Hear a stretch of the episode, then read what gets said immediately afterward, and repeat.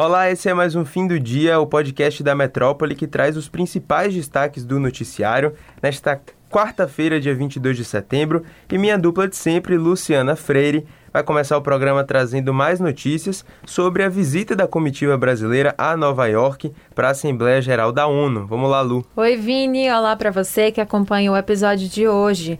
A gente abre o programa falando do diagnóstico positivo para a Covid-19 do ministro da Saúde, Marcelo Queiroga, que está no exterior acompanhando Bolsonaro na Assembleia da ONU. A infecção pelo vírus foi confirmada ontem, na terça-feira, e por isso ele vai ter que ficar em uma quarentena de 14 dias em Nova York antes de poder voltar ao Brasil.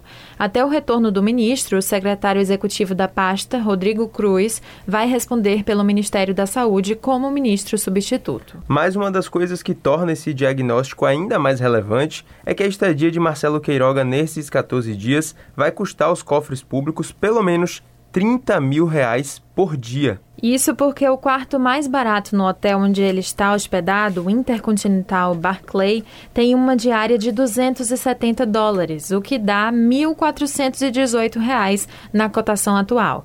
Se contar as duas semanas que ele vai ficar isolado, somando a diária e os outros serviços inclusos no hotel, o total é de 5.735 dólares. Essa cotação de preços foi feita pelo jornal Folha de São Paulo junto ao próprio hotel em Nova York. Vale ressaltar que isso se trata de um valor mínimo, porque não há uma confirmação se Queiroga ficou no quarto mais simples ou em algum outro mais luxuoso, o que poderia subir o valor para um total de mais de 6.500 dólares. O ministro da Saúde, que já foi vacinado com as duas doses contra a Covid-19, é o segundo integrante da comitiva a ser diagnosticado com o vírus lá em Nova York. Por enquanto, não há confirmação de um estado de saúde mais complicado de Queiroga. Agora a gente fala do dossiê que foi enviado à CPI da Covid no Senado e que aponta que a Prevent Senior, uma das maiores operadoras de planos de saúde do país, teria omitido sete mortes de pacientes que foram cobaias do tratamento feito com o kit Covid. Pois é, depois da divulgação dessa informação, o diretor executivo da Prevent Senior, Pedro Benedito Batista Júnior, foi depor na CPI e disse que a empresa foi prejudicada por ex-funcionários que teriam, segundo ele, feito manipulação e divulgação indevida dos dados desses pacientes em relação à aplicação do kit Covid. Ele se refere aí aos 15 médicos que trabalhavam na operadora de planos de saúde e que assinaram esse documento enviado à comissão do Senado. Batista criticou a forma como o dossiê foi feito e ainda disse que o documento foi feito com base nas notícias veiculadas na imprensa.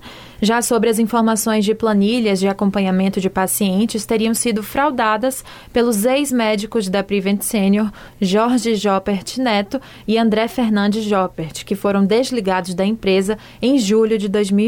É isso aí. Por outro lado, um médico que não se sabe se foi um desses citados pelo diretor executivo, disse também à Folha ter sido ameaçado e coagido por Pedro Benedito o documento assinado pelos profissionais da saúde aponta que eles eram coagidos a prescrever remédios como a hidroxicloroquina sem consentimento de parentes dos pacientes e eram obrigados a trabalhar mesmo quando estavam infectados com o coronavírus. Agora, o desdobramento desse dossiê está tão extenso que surgiu hoje uma notícia envolvendo Luciano Hang, que é empresário e dono da empresa Avan e que é amigo do presidente Bolsonaro. Esse documento enviado pela CPI também informa que a declaração de óbito da mãe de Luciano Hang também teria sido fraudada e teria omitido o real motivo do falecimento de Regina Hang, que seria por conta do coronavírus. Ela tinha 82 anos anos. É, segundo os médicos, a suposta fraude na declaração de óbito de Regina Hang é um dos inúmeros casos que não foram devidamente noticiados, segundo um trecho desse documento. Com certeza vai ser um caso para a gente acompanhar de perto e você tem mais detalhes das várias matérias que saíram no portal Metron. Confere lá. Quem é baiano e usa bastante as redes sociais, com certeza já se deparou com os vídeos do influenciador Leozito Rocha, Mas o nome do humorista agora está envolvido em uma outra polêmica, onde uma jornalista denunciou que ele seria funcionário fantasma da Prefeitura de Lauro de Freitas, que fica na região metropolitana de Salvador. Em sua conta no Instagram, a jornalista Lu Andrade indicou que o nome de Leozito, que é Leandro Rocha Leal, é exibido no portal da Transparência da Administração como colaborador desde 2017, ocupando cargos comissionados. Leozito aparece entre maio de 2017 e março de 2018 como diretor de divisão da Secretaria Municipal de Administração e Ações de Projetos Estratégicos, com um salário base de R$ 1.200, por aí, um pouco mais do que isso além de vantagens e gratificações que somariam mais de R$ 1.700. É, já no ano de 2020 e de abril a junho de 2021, ele passou a ser gerente de divisão dessa mesma divisão, com o mesmo salário e as bonificações que passam de R$ 1.500, ou seja, por mês, algo em torno de R$ 2.700. A nomeação e transferência estão publicadas no Diário Oficial do município. Em resposta, a Prefeitura de Lauro de Freitas afirmou ao Metro 1 que a denúncia é uma fake news. A gestão disse que Léo e outros participantes do grupo de humor 10 Ocupados foram realmente contratados e atuaram e atuam em projetos concretos no setor artístico, dando oficinas de teatro e filmagens para crianças e adolescentes do município. E na época da pandemia teriam feito projetos de forma remota. Outro nome que surgiu na denúncia da jornalista é o de Lucas Daniel dos Santos Ramos, conhecido como Lucas Lelé, participante do canal do Leozito. A assessoria do artista influenciador não enviou uma resposta para a reportagem do Metro 1 quando foi procurada.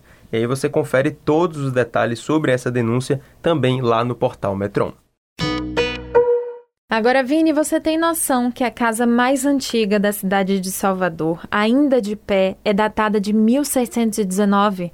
São exatos 402 anos de história. Ela fica na região da Ponta de Humaitá, no bairro de Montserrat. Apelidada de Velho Casarão, o lugar já funcionou como mercado de escravos. É isso mesmo, Lu. E hoje é um boteco, mas não recebe qualquer manutenção ou atenção especial do poder público.